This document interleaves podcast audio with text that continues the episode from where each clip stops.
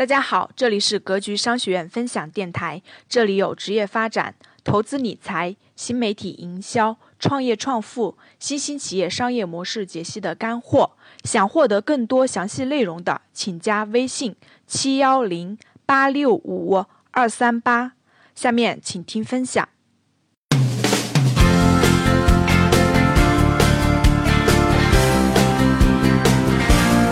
好，我分享几个主题，有几个小点，我觉得对大家有非常重要的帮助。希望大家啊，欢迎。好，第一，首先，我觉得在座的学员应该明白一点：当你当你进入职场、进入社会的时候，有一点是非常非常重要的，这个必须清楚，行业和职业不一样。很多人这个是分不清楚的，很多人说销售是一个行业，对不对？很多人说人力资源是个行业，对不对？很多人说客服是个行业，市场是个行业，marketing 是个行业，大错特错。行业和职业不一样，这点一定要清楚。如果你这点不清楚的话，你是很难找到方向的。行业和职业是一个横纵坐标的关系，横纵坐标的关系，在很多通贩类的职业，所有的行业都有。大家想想，刚才上台的这么多企业，我们这么多分享的，无论是音符、驴妈妈、人人猎头、芝麻科技还是携程网，他们有没有销售部？有没有市场部？有没有人力资源部？有没有财务？等等等等。行业和职业是不一样的，他们是一个坐标轴关系。首先明白这一点。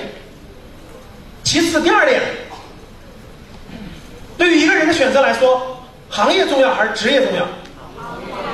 很多人说过，你们听听过一句话没听过？说跳槽的时候，你要么换行业，要么换职业，有一个不能动，对不对？有人说过吗？比如说举个例子，比如说你是做人力资源的，你说我我我换换工作的时候，我换一家公司，可以跨行业，我可以继续做人力资源，这个可以不可以？可以。比如说原来我在医药行业做人力资源的，我换到了汽车行业，可以不可以？换到制药可以不可以？实际是可以的，但是这种方式不好。为什么不好？职业路径发展非常不好，有巨大的局限性。因为这个社会上的人是按这个社会最核心、最核心的资源是掌握在人身上的，人是按圈子划分的，圈子是按行业划分的。这点你们能听懂吗？做金融的人和卖牛奶的，你告诉我交叉点在哪？做移动互联网的，大家能听懂吗？和做猎头的交叉点在哪？做旅游的，合作很多行业的交叉点在哪？虽然有交叉，但那都是偶然的，或者是做活动为了。长期一定是行业内的人最了解。还有一点最重要的，所谓的资源就是上下游资源。当你跨行业变动，职业不动，你可以成为一个专业人士，可以成为一个专业人士。你同样可以成为一个拿年薪的走得很好的专业人士，但是它天然的把你的天花板给限定死了。第二种路按行业走。在一个行业当中，做过很多岗位，做过销售，做过市场，做过甚至做过人资招聘，做过很多方向，这是另一回事儿。大家看，一个人有两种走法，第一种走法是横向走，是横着走；第二种走法是纵向走。大家认真考虑考虑就知道了。我我先给大家结论，然后我给大家讲为什么横向走最有前景。在一个行业当中扎十年，你可以换很多岗位，但是行业不要动。因为行业人脉是有巨大的积累资源价值的。很多人说什么叫经验？你告诉我什么叫经验？什么叫经验？最值钱的经验就是这行业里谁我都认识。拿出电话一翻，这行业认识五十个人。听懂我说话了吗？这就是最有价值的经验，这叫资源。待会儿我给你们讲什么叫资源，什么叫技术。为什么在座的很多技术，很多技术做技术做到一定程度以后，一个月一万块钱再也上不去了，都能看到你五十岁。很关键就是你没有资源。很多什么叫经验？什么叫经验？工作要经验的人有经验。什么叫经验？我告诉你什么叫经验，就是我今天想做一件什么事儿，想跟这个行业打交道，拿出我手机来，这个行业都能找到人，打个电话就 OK，这就叫经验，这就叫资源。这资源纵向积累不起来的。我今天在金融行业做招聘，明天去那个销售，明天去蒙牛做销售，后天去另一个做销售，你的客户从来是不一样的，你永远积累不起。这第一点，大家听明白了吗？行业不要轻易变化，职业必然轻易变化，因为只不可能一个人一辈子做一个职业方向，很苦的。第二点。所以说，第一，行业和职业不一样。什么是行业？行业是内容，行业是内容，行业是人民大众社会需要的内容。什么是职业？职业是工作形式的相同性而言的，都是卖东西的叫销售。行业是什么？人民大众社会需求的内容。需要开车和需要早教是两种需求，完全不同，目标客户也不一样。需要金融理财和需要旅游需求点完全不同。这大家明白了，行业和职业不一样，行业重要。好，行业。既然大家知道行业比职业重要了，这就是古话选行的问题。行业有个重要的规律，就是行业的周期性。不要抱着幻想说天下有一种说法叫做天下没有差行业是吧？只有差公司，或者是只有你选的。我觉得这句话是真的是不客观的。真的，大家想一想，你们看到我的书了。十年以前，同样的四个人，包括今天同样的四个人一样的，去了纺织服装的，去了家用电器的，去了互联网的，去了房地产的，今天的结果一样吗？你连大宏观方向都选不对，能一样吗？所以说，人是很渺小的，人的力量是很渺小的。人每天只有八个小时，只有二十四小时，你最努力工作十六个小时。如果你方向选不对的话，再努力是很难出头的。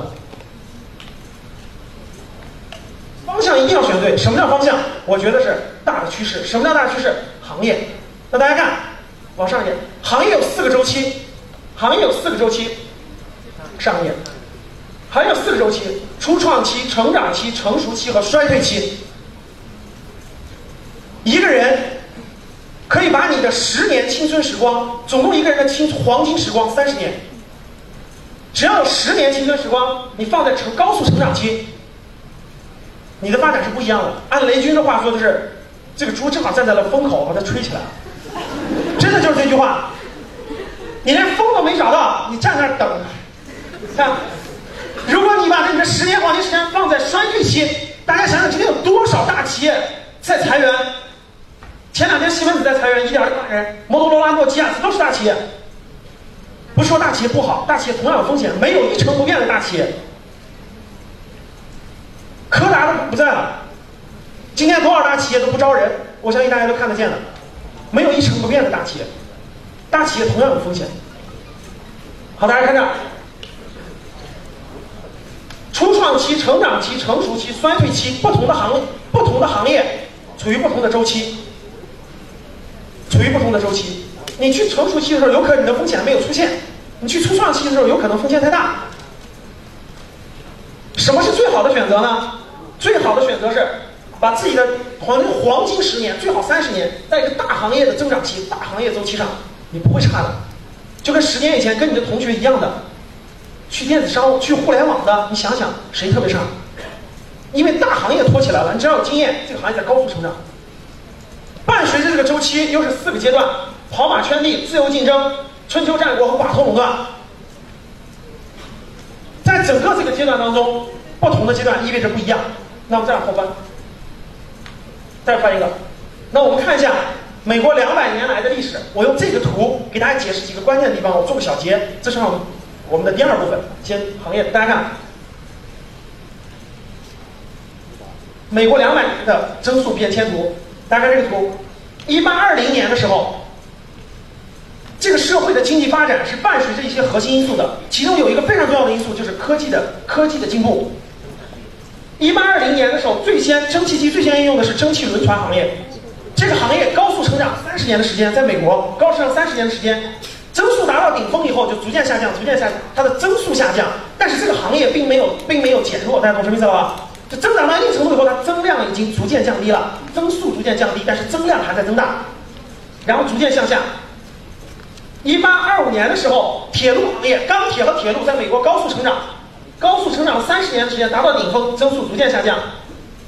一八七五年的时候，贝尔的通信，爱迪生发明的电力，整个这个行业高速成长了三十年，在美国达到顶峰，然后增速逐渐下降，逐渐下降，逐渐下降，到今天美国的通信公司大家知道就那么几家。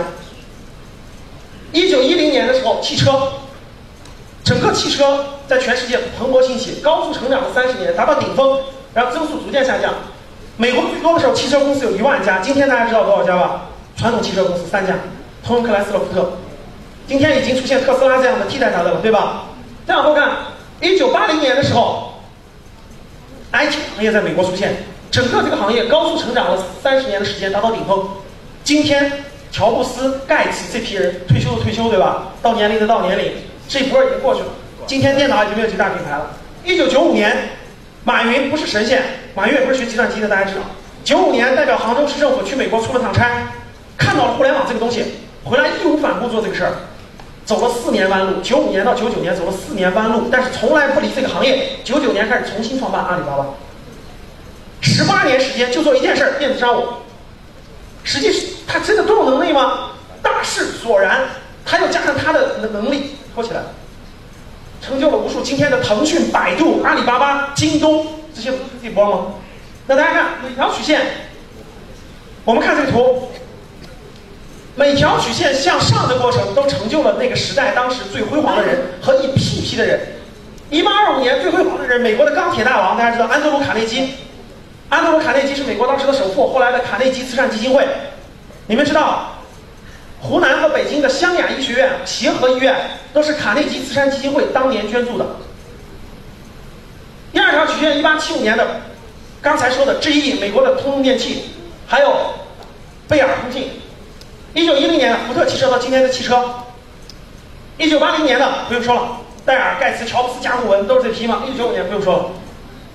那大家看曲线向下，大家看曲线向下，曲线向上意味着这个社会的资源、资本、人脉、人才快速向一个行业聚集；曲线向下意味着大鱼吃小鱼，小鱼吃虾米，这个行业快速形成了寡头垄断，逐渐伴随成了寡头垄断，到最后成了五百强。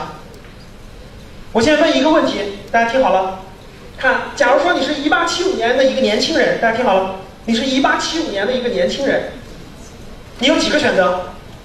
你现在要找工作，你有几个选择？哪三个？哪三个？蒸汽轮船、电力电话，对不对？好，现在我问一个最关键的问题，各位，你觉得哪个门槛最高，哪个门槛最低？哪个门槛最高，哪个门槛最低？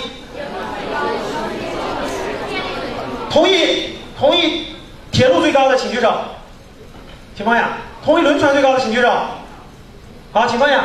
刚才同意铁路轮船最高的人，伸起你的右手，狠狠的掐你自己一下。你有三个选择，门槛最高的是谁？蒸汽轮船，因为蒸汽轮船已经已经走到底下了，这个行业只剩行业前三名加一些小公司，听懂了吗？寡头垄断，寡头垄断一定是五百强，五百强一定要做什么事儿？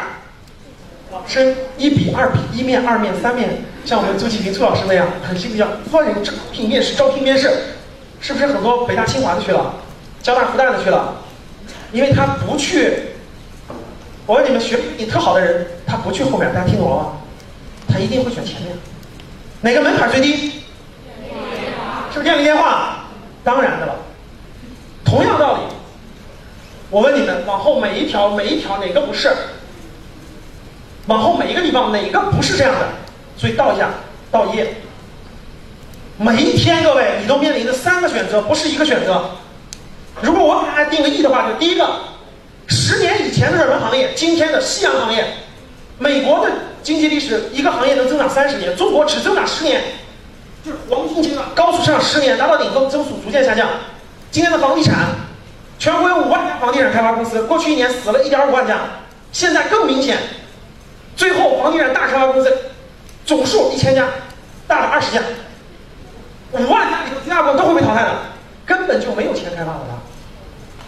现在是典型的是走这个阶段啊。中国是十年，因为发展太快了，十年一个波浪。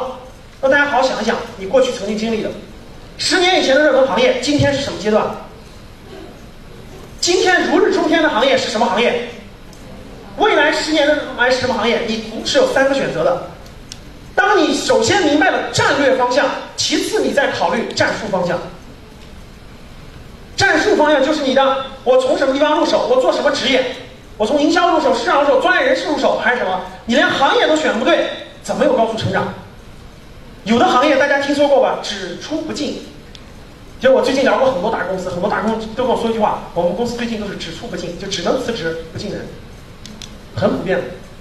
特别是今年，特别是这两年开始，包括上海、北京很多地方都是这样。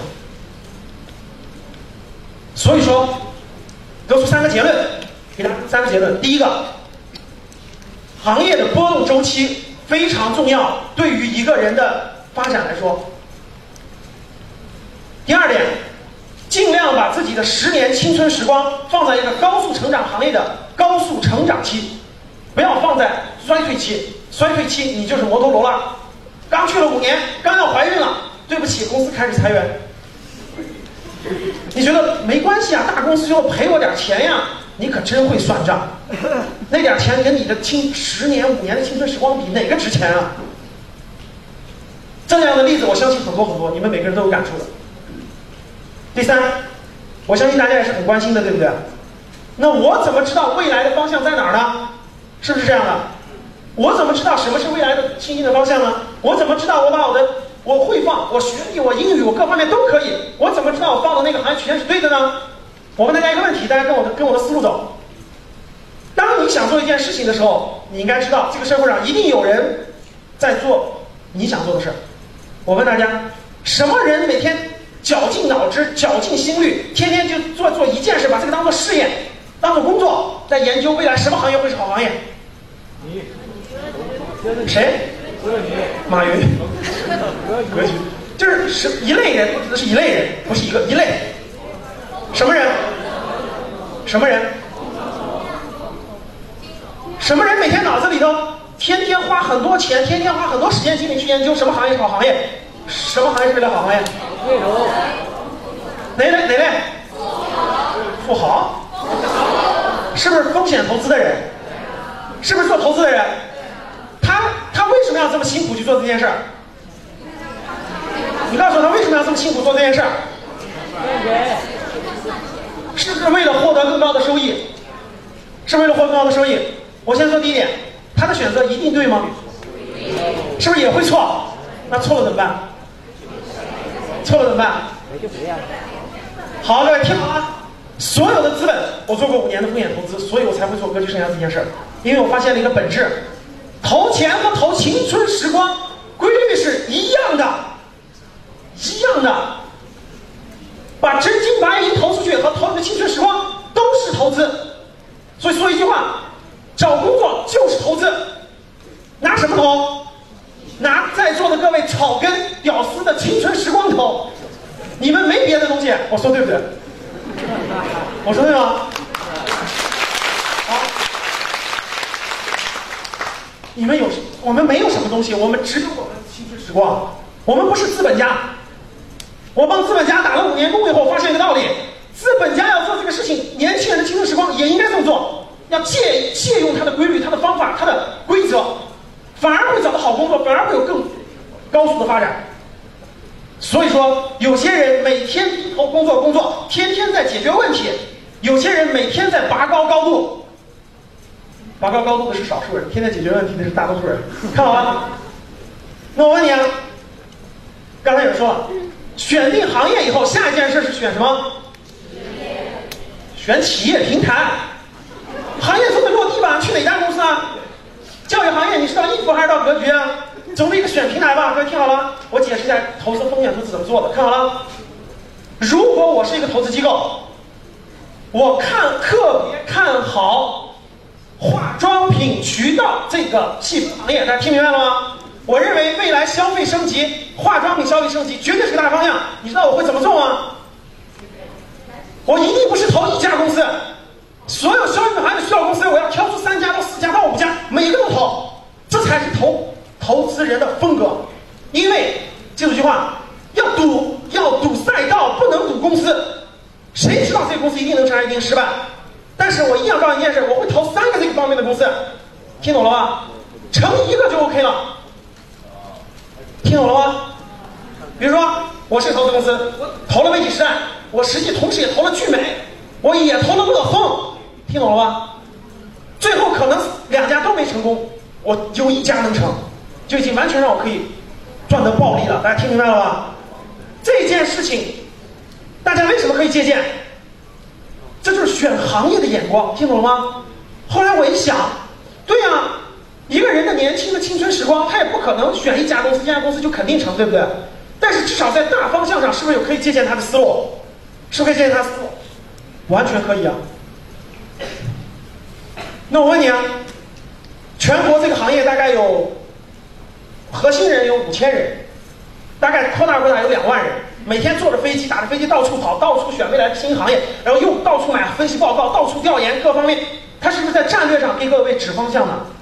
他投一个行业的时候，你们仔细去看，去年下半年到今年，是不是一互互动互联网金融特别火？是不是互联网金融特别火？你们去看互联网金融行业现在拿多少企业拿到投资了？四五十家。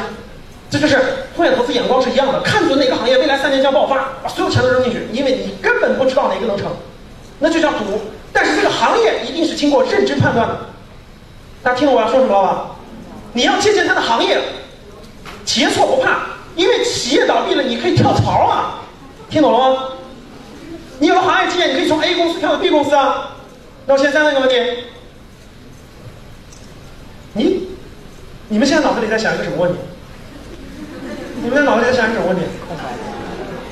是不是在想，我怎么知道他们投了什么行业、什么公司，对不对？各位听好没？听啊！我我再问个问题，大家听好了。比如说，听好了，我们这位同学是一个是一个公司的创始人，风险投资给他投了三千万人民币。大家听好，听明白了啊？给他投了三千万人民币。比如被体时代，气总就拿到了好几千万人民币。我问你啊，刚拿到钱的时候，如果你是他，要干什么？就拿到钱你要干什么？你要干什么？是不是招聘？是不是招聘？你除了买机器买设备，是不是要招聘？这不就是你们的机会吗？这不是你机会吗？如果人家不招聘的话，你永远没机会啊！人家驴妈妈，我们有好多学员，我们推荐完以后，在去年前年进的驴妈妈，他有一个阶段他就不招人，真不招人。刚才为什么我问了一下江总，我说招不招人？他说招。去年下半年有很长时间不招人的。真是这样的，他正好的招聘窗口期是很有很有很有时间段的，大家听明白吗？那不就是在座各位的机会吗？你们现在脑子里在想什么问题？是不是在想我怎么知道哪些公司被公司风投投了？是不是？是不是这个问题？实际这个问题是最好解决的，最好解答的。我今天就带到了现场拿投资，好几位都拿到，他们都是拿到一轮投资。我为什么能找到他们呢？是因为你们不了解那个圈子，你要了解那个圈子是很容易的。就是我在书里给大家推荐的三个网站，我都推荐过了。投资界、投资潮、爱黑马都推荐过了。上面每每个星期，这个星期风投投了什么公司？这公司属于什么行业的？公司网站是多少？老板叫什么名字？清清楚楚，一清二白。大家听懂了？你跟未来的人在一起。实际一点都不容，这些获得很容易啊。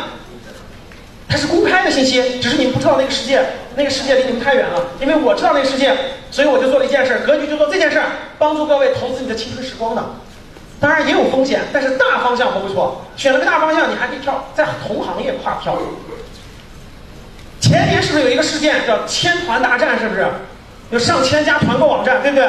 后来是不是好多倒闭了？你听说过团购网站倒闭了，那些人失业了吗？找不到工作了吗？没有，为什么？他们全去电子商务去了。大家听懂了吧？垂直电商，美团、京东、酒仙、聚美、乐蜂，把他们全消化了。这就是行业成长，你不怕失业。听懂了吧？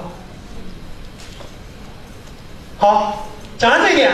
我相信大家应该知道怎么站在社会的趋势前沿去选择，把你的青春时光做出好的投资，选择未来才有机会。好，再翻下一页，再翻页。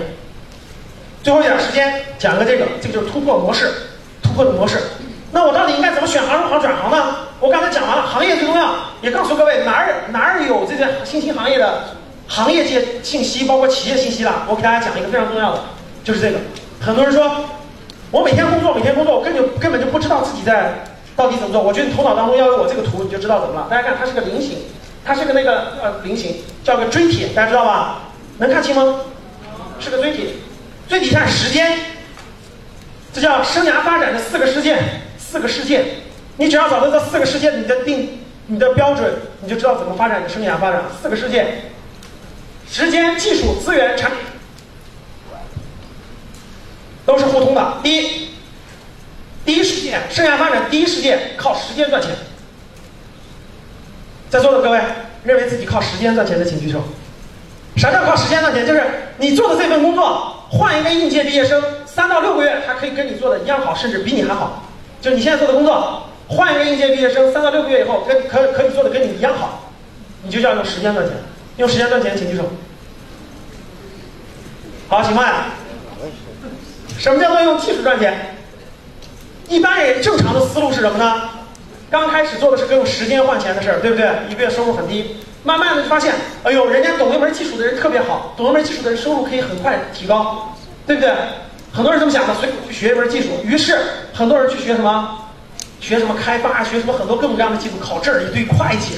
在座的很多人考了十几个证，你知道最后说我有个技术证，我去找份好工作。是的，能找到一份工作，也是敲门砖，可以敲门。但是发现没发现？在座的用技术赚钱的请举手，说我手里有门技术，我这门技术还能让我吃饭生活。好，请问，第三资源，资源就什么叫资源呢？在座的很多人都是有工作经验，绝大部分人工作经验的。你发现没发现？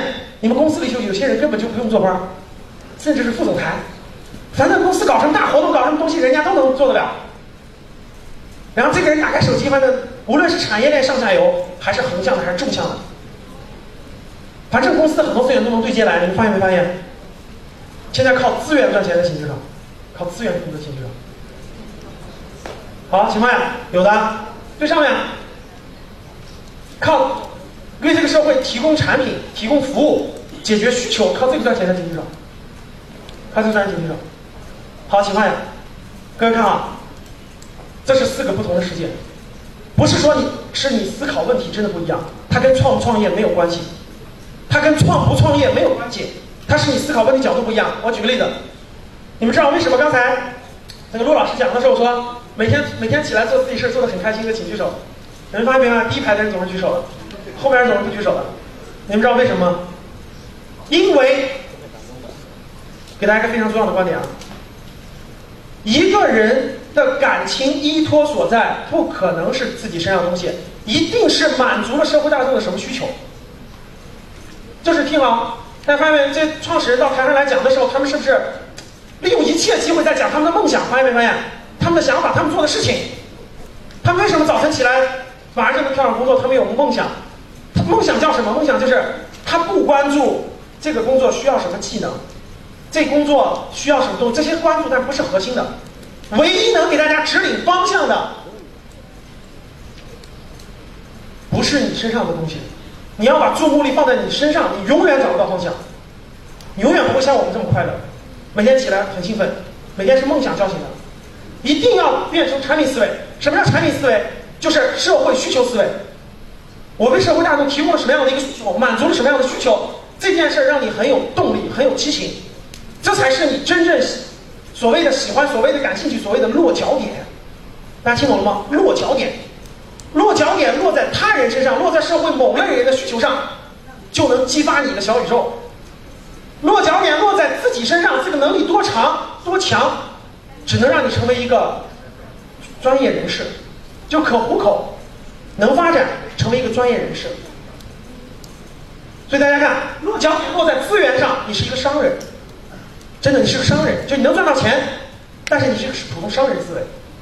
刚才我们音符这个张同学说的非常好，说要企业家精神。我觉得企业家精神最重要的就是不要盯，那就是要盯最核心的，要有产品思维。你不一定是老板，你真的不一定是老板，你可能是一个产品经理，你可能是一个分校的校长，你可能是一个，你可能是一个市场部的项目负责人，但你头脑当中一定放的不是，天天考虑的不是我考个证。提高个能力或等等等等那啥的，你头脑当中永远考虑的是你服务的是什么样的人群，给他们解决了什么样的困难和问题。只要你找到这一点，你能找到内心真正的快乐。而这件事只跟一个东西相关，行业，不是职业。没有人，我没有真的没有见过一辈子说，很多人问我，老师，我发现你特别喜欢当讲师。我说你看错了，我到新东方教英语，为什么我不教呢？我为什么不去中小学教数学呢？讲师是一个职业，大家听懂了吗？它是个形式。我喜欢这个内容，内容是什么？在生涯发展这方面帮助在座的各位发展和成长，能让我看到快乐，所以我才坚持做这个事儿。不是我喜欢当老师，大家听懂了吗？我在 YY 上讲课同样可以讲的呀，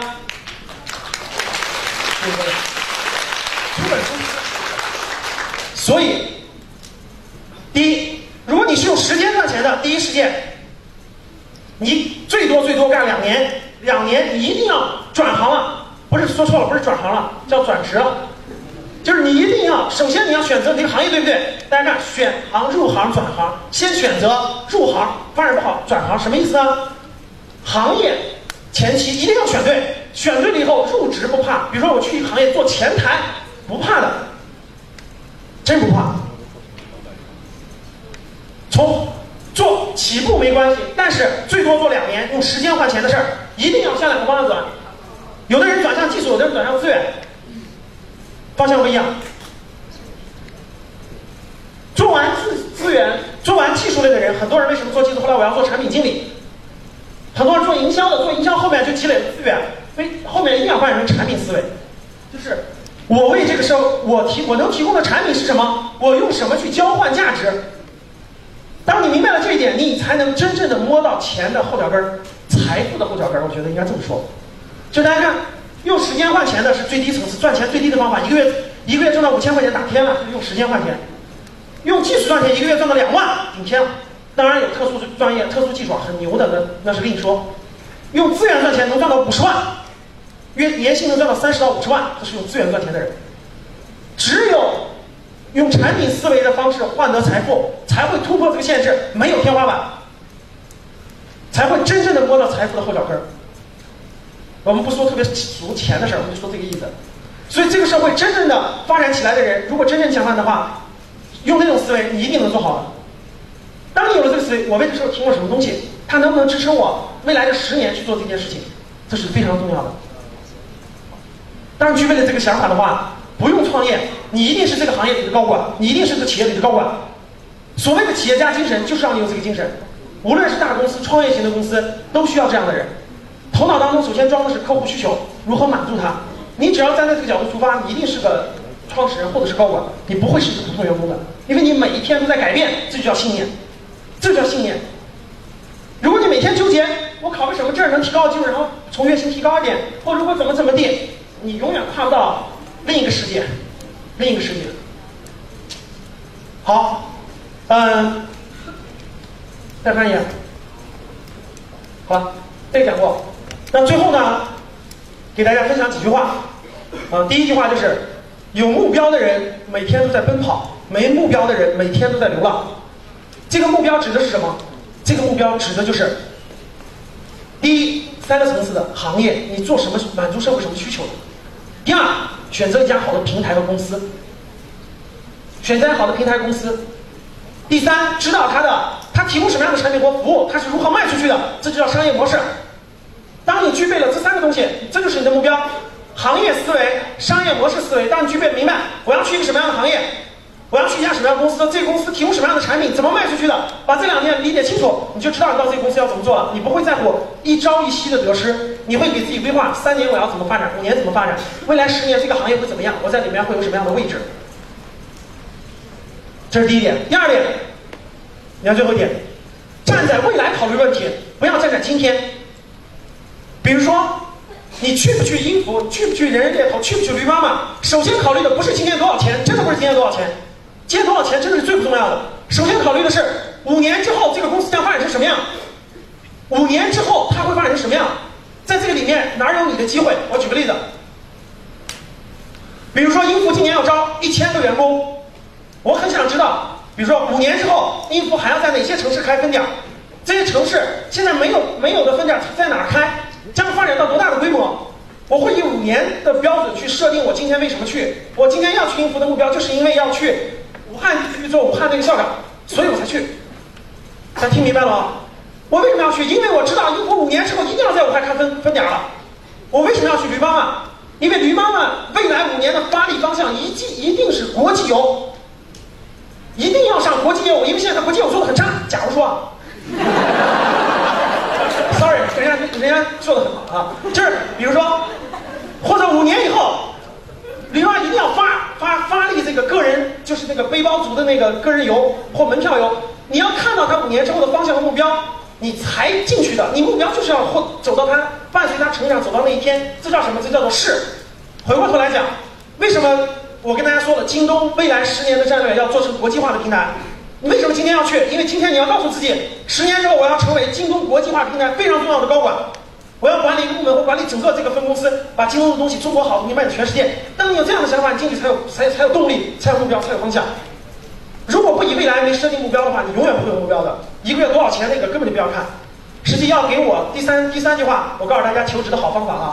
第一，拿着行业分析报告去，一定要拿行业分析报告。这个报告不是你稀里糊涂准备的，是用心准备的，是你站在你五年之后去这家公司，五年之后你希望发展成什么样去准备的，把这个行业了解清楚，这个行业的企业了解清楚，这公司了解清楚。第三个，这是第一个，就是拿一个行业分析报告。第二，如果你知道你要进入什么部门，如果你知道你去做什么，比如说你要去做新媒体营销，新媒体营销，你应该拿一个这个公司新媒体营销将打算怎么做，将要怎么做的方法。实际上，这两个东西写的好与坏并不重要，重要的是你写不写，写不写就是价值观，听懂了吗？我不是在教给大家作弊，我不是在教给大家小技巧。这件事情，如果你真的用心做，它就不是作弊，它就是价值观。因为做和不做是两种人，能听懂了吗？因为用心做的人和和和以为以为会了个小技巧做的人，那是不一样的，一看就不一样。大家听懂了吗？这就是考核一个人的信念、一个人价值观是否成很多东西的。拿着这个东西去找工作，拿着这个东西求职，拿着拿着你的行业分析报告，拿着你的项目建议书，十个里头有九个不要你。好了，就讲这么多，以后有机会我们还有机会加我微信，谢谢大家。好了，非常感谢英孚能跟葛局生涯合作一起举办这次活动，相信大家是有收获的，对不对？大家能响亮的回答一下吗？你们有没有收获？有。好了，非常感谢。好的，这期节目就到这里。有想获得更加详细内容的，请加微信七幺零八六五二三八，我们下次再见。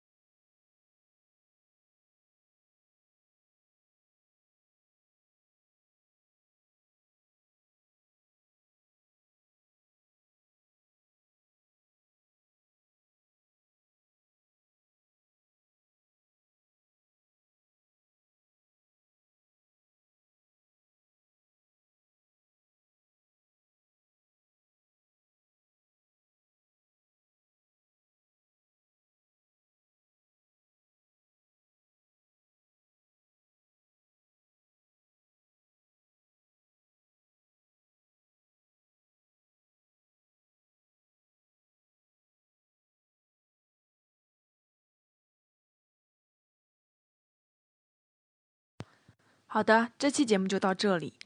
有想获得更加详细内容的，请加微信七幺零八六五二三八。